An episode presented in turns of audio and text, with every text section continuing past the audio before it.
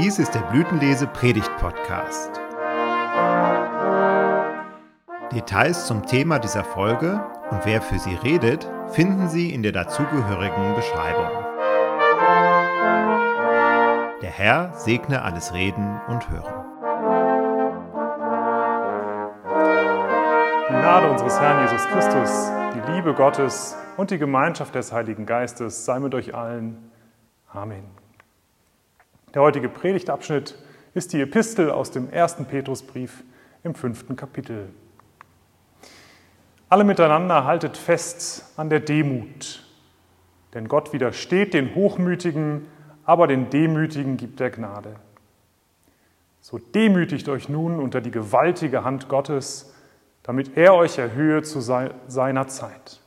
Alle eure Sorge werft auf ihn, denn er sorgt für euch. Seid nüchtern und wacht, denn der Widersacher, der Teufel, geht umher wie ein brüllender Löwe und sucht, wen er verschlinge. Dem widersteht fest im Glauben und wisst, dass eben dieselben Leiden über eure Brüder in der Welt gehen. Der Gott aller Gnade aber, der euch berufen hat zu seiner ewigen Herrlichkeit in Christus Jesus, der wird euch, die ihr eine kleine Zeit leidet, aufrichten, stärken, kräftigen, gründen Ihm sei die Macht von Ewigkeit zu Ewigkeit. Amen. Herr, öffne unsere Herzen und Sinne für dein Wort. Amen. Ich weiß nicht, wie es euch geht, aber dieser Abschnitt, der schmeckt mir überhaupt nicht. Demut finde ich ein schwieriges Wort. Das klingt nach Unterwerfung, nach Duckmäusertum und dann noch demütigen unter die gewaltige Hand Gottes, alles hinnehmen und akzeptieren, das fällt mir echt schwer zu hören nach anderthalb Jahren Corona-Pandemie und der schrecklichen Flutkatastrophe im Juli. Und schließlich der Widersacher, der Teufel, der umhergeht wie ein brüllender Löwe, ist das nicht Angstmache? Ich habe echt überlegt, ob ich lieber einen anderen Abschnitt predigen soll. Dieser Abschnitt, der passt einfach nicht in unsere Zeit. Dann habe ich festgestellt, er hat auch damals schon nicht gepasst, als er geschrieben wurde.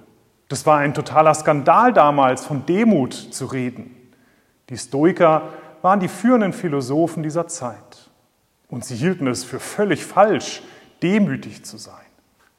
Im Gegenteil, das Ziel des Lebens war, sich selbst groß zu machen, immer der Beste sein zu wollen, auf der Gewinnerseite zu stehen.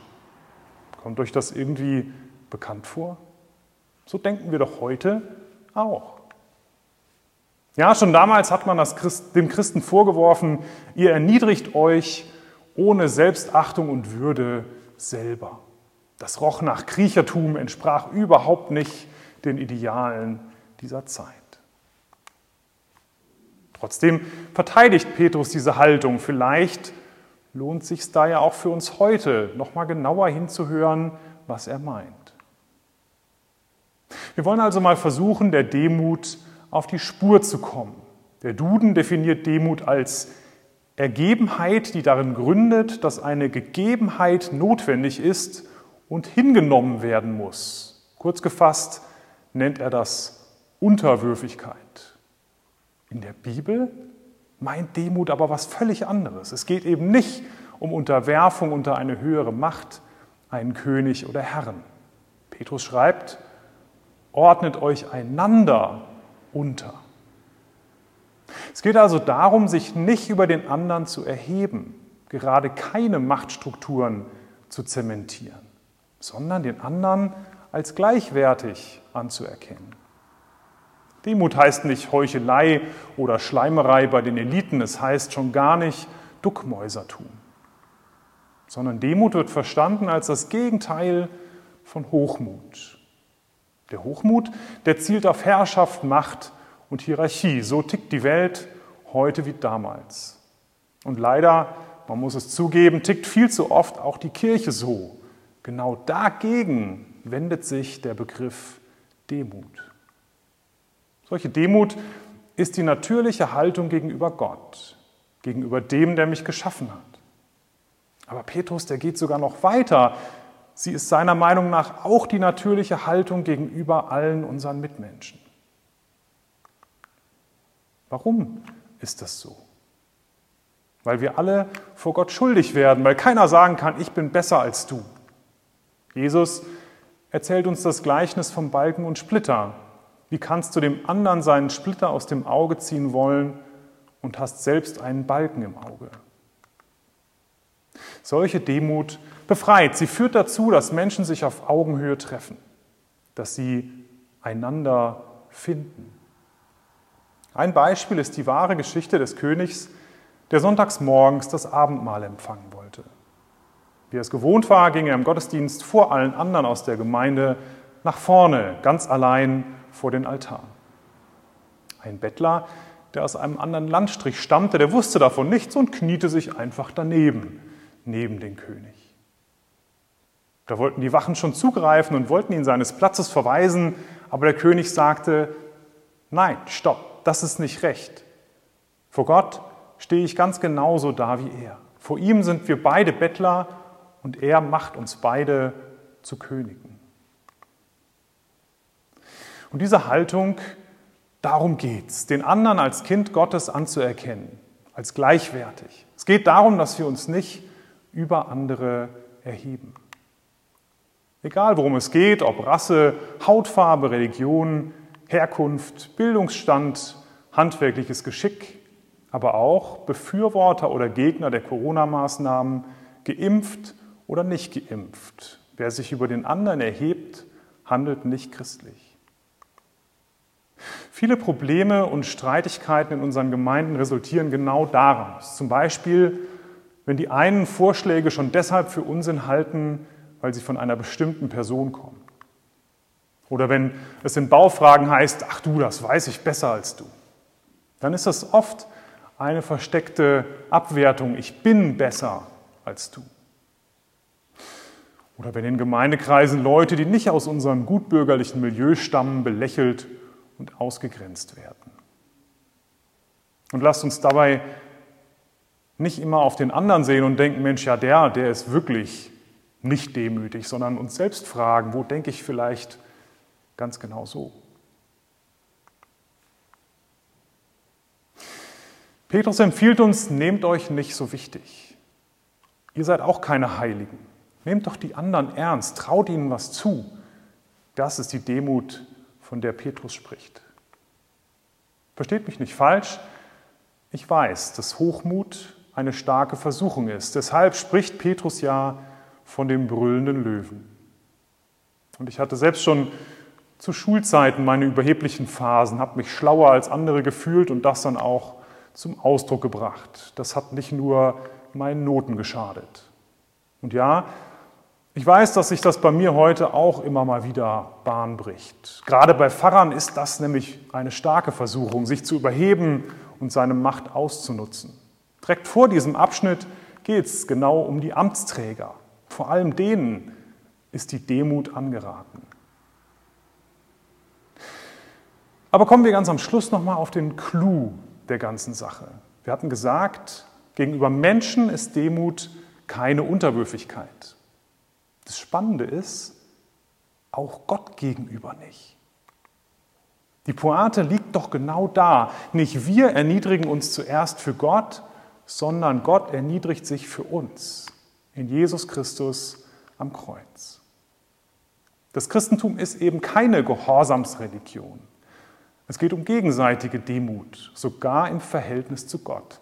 Ist das nicht irre?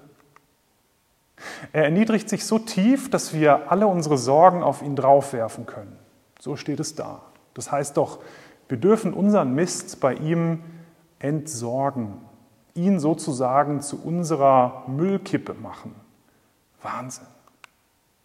Und gleichzeitig zeigen wir so unsere Demut. Alle eure Sorge werft auf ihn, denn er sorgt für euch. So erkennen wir an, dass Gott größer ist als wir, dass er allein unser Leben im Griff hat, nicht wir selbst, so sehr wir das auch versuchen mögen. Der Hochmütige gründet sein Leben nicht auf Gott, sondern auf sich selbst und sein Können. Wie oft ertappe ich mich selbst dabei, dass ich mir mehr zutraue als Gott. Aber kenne ich viele Menschen, die schmerzhaft erfahren mussten, ich kann mich nicht selbst retten, mich nicht selbst am Schopf aus dem Sumpf ziehen. Früher oder später erlebt das wohl jeder Mensch. Trotzdem verlassen wir Menschen uns so gern auf uns selbst. Und Gott ist dann nur konsequent und nimmt uns ernst. Okay, wenn du unbedingt auf dich selbst bauen willst, dann tu das. Und jetzt, jetzt passt auch der brüllende Löwe ins Bild. Er steht nämlich dem Lamm gegenüber, von dem Petrus ein bisschen früher in seinem Brief spricht. Und das natürlich Jesus selbst ist. Der Löwe bringt den anderen den Tod, um sein Leben zu erhalten. Das Lamm geht in den Tod, um anderen das Leben zu bringen.